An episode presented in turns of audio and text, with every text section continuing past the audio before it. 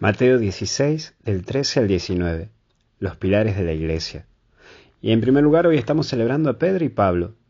Son tan distintos en personalidad, pero tan unidos en la misión. Esto te tiene que recordar, a vos, a mí, que tu forma de ser no es un impedimento para seguirlo al Señor. Tu modo y tu historia de vida no son un obstáculo para llevar a Jesús, así que no te pongas a pensar y decir, ah, yo no voy a poder, mira la vida que llevo o que llevaba, o mira esto, mira el otro. No, solo basta entregarte como Pedro y asumirlo a Jesús en tu vida como Pablo. Pero sí, la clave, el eje de todo esto es encontrarse con Jesús, porque cuando te encontrás con el Maestro, te cambia la vida y vos cambiás en la vida. Pero hay una pregunta esencial acá.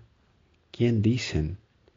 Jesús nos recuerda que en el cristianismo tenemos altibajos, días que no tenemos ganas de rezar, como hay días que tenemos ganas de rezar 500 rosarios más o menos, y hay días que no te dan ganas de hacer ni la señal de la cruz.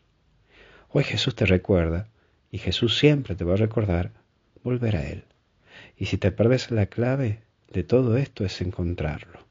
Volve a Él. Volvé al diálogo, volvé a esa interioridad, a hablar a solas con Jesús. No caigas en ritualismos, volvé a Él, a encontrarte en ese diálogo fraterno con el mismo Jesús.